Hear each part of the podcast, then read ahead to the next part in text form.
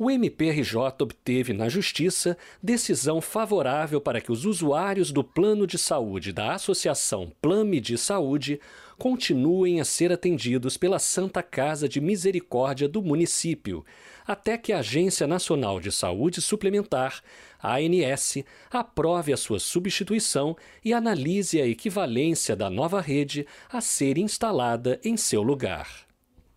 É, nós tomamos ciência de uma possível lesão aos direitos dos consumidores desse plano de saúde, que é conhecido em Barra Mansa como PLAMESC, a partir da nossa atuação como fiscal da ordem jurídica num processo envolvendo a Associação Plano de Saúde e a Santa Casa de Barra Mansa. É, nesse processo, nós tomamos ciência de que a partir de dezembro de 2020, a princípio, a Santa Casa deixaria de atender os beneficiários desse plano de saúde.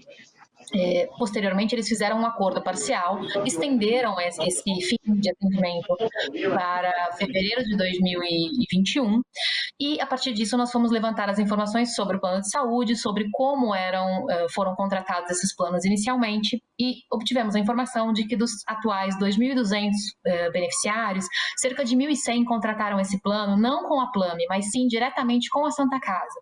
Por quê? Até o ano de 2017, a Santa Casa não só operava a parte do, da prestação hospitalar, como também os planos de saúde. Para se adequar tanto de forma administrativa como algumas normativas da ANS, a Santa Casa é, criou uma nova pessoa jurídica, que hoje é a Plame, e alienou, transferiu toda a sua carteira de beneficiários para esse novo nova pessoa jurídica, esse que virou Associação Plano.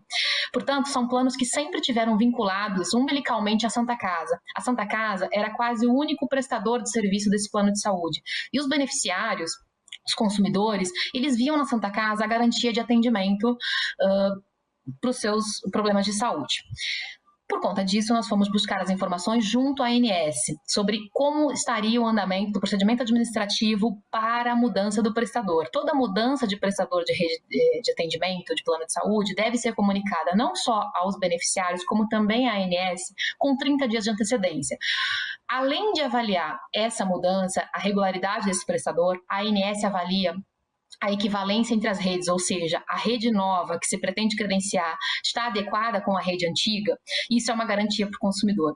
Nós obtivemos junto à ANS a informação de que não havia procedimento administrativo nesse sentido, não havia essa análise de equivalência de prestador e por isso nós ajuizamos essa ação civil pública. Para garantir que nesse momento, principalmente de pandemia, em que muitos consumidores que há décadas contrataram com a Santa Casa e hoje são clientes da Plame, tenham o seu atendimento garantido é, na qualidade em que contrataram.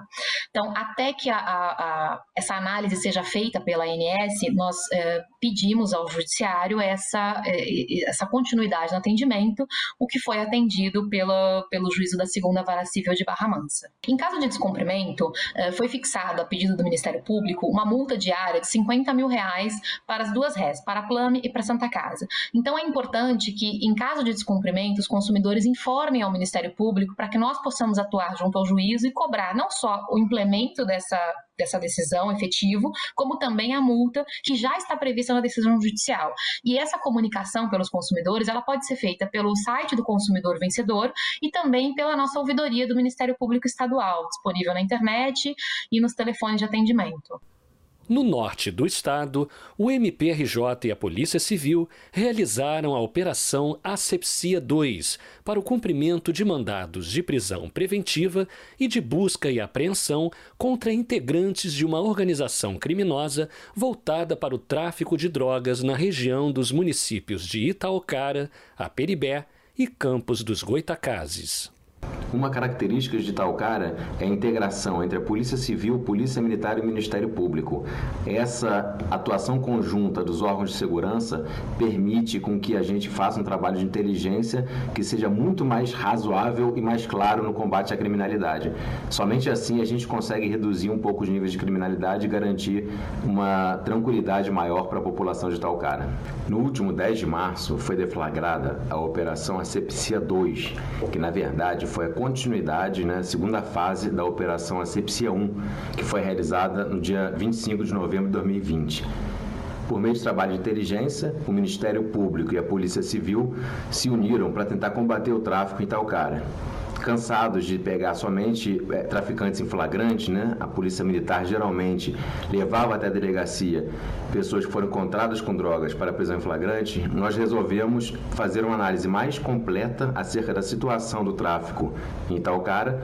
Nos reunimos eventualmente com policiais militares que conhecem mais a situação do local e pudemos obter informações que foram capazes de deflagrar a Operação Asepsia 1. Naquela oportunidade foram presos 18 traficantes e com eles foram apreendidos diversos equipamentos celulares e equipamentos eletrônicos.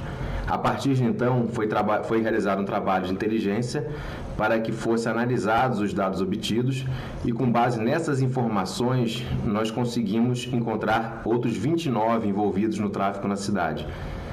Essa segunda fase da operação Asepsia, ela contou com a expedição de 31 mandados de prisão e 41 mandados de busca e apreensão. Desses 31 mandados de prisão, dois já haviam sido presos na Sepsia 1 e 29 eram novos integrantes que foram identificados no tráfico em Talcara, pertencentes à, à facção criminosa Terceiro Comando Puro. Deflagrada a Operação Asepsia 2, foram cumpridos 28 desses 31 mandados de prisão, três ainda estão abertos, são foragidos, mas a operação foi um sucesso. Interessante destacar também que, embora a operação de inteligência tenha se focado em Talcara, durante as investigações foram identificadas pessoas que não são de Talcara participando do tráfico local. Embora a maioria dos traficantes fossem realmente de Talcara, e a Peribé também, cidade vizinha, conseguimos identificar fornecedores de drogas de Campos dos Goitacazes e pessoas ligadas à área financeira responsáveis pelo recolhimento dos valores decorrentes da venda de droga, que também ficava em Campos do Goitacazes. É por isso que durante a operação foi pedida autorização ao juízo de Campos para cumprir três mandados de prisão em Campos. Inclusive, no cumprimento desses mandados de prisão, foram encontradas diversas documentações referentes a depósitos financeiros nessas contas que estavam sendo investigadas e foi encontrada também uma arma de fogo. Né? Esse pessoal de Campos, eles já tinham, já tinham também diversas passagens por tráfico em Campos do Goitacazes, o que demonstra que essa rede ela não é somente local. Né? A, o, a droga vinha de outra cidade para Italcara e o dinheiro retornava a Campos como contrapartida do material enviado. O trabalho em conjunto da Polícia Civil com o Ministério Público de Inteligência foi essencial para a melhor realização dessa operação. Nós estávamos já, após a deflagração da Operação Asepsia 1, nós estávamos já com a ação criminal em andamento e precisávamos usar as provas colhidas naquela operação para reforçar a instrução criminal do processo judicial. Mas, por outro lado, as informações ali contidas davam conta de que haviam outros envolvidos no tráfico local. Então, se a gente juntasse aquela informação no processo penal, a gente perderia esse elemento surpresa, porque os investigados saberiam que a gente já teve contato, já, já tinha ciência dos outros envolvidos. Então, a Polícia Civil, em conjunto com o Ministério Público, trabalhou da forma mais rápida possível para que a gente pudesse concluir essa investigação antes de terminar a fase de instrução criminal do processo da Sepsia 1. E isso foi feito. Conseguimos, em quatro meses, fazer o levantamento necessário, as ações de inteligência necessárias para a identificação dos outros 29 envolvidos e deflagramos, dia 10 de março, a Operação Asepsia 2, onde foram presos os 28 elementos e três estão foragidos. Com o fim dessa operação, nós finalmente pudemos utilizar essas provas que foram obtidas na Operação Excepcia 1 na instrução criminal da ação penal. Então, agora, já deflagrada a operação e já presos os 28 elementos e denunciados 31 pessoas, nós pudemos é, juntar esse elemento de prova e usar para reforçar a prova do Ministério Público na Asepsia 1 e ter a certeza de que teremos a condenação de todos os envolvidos.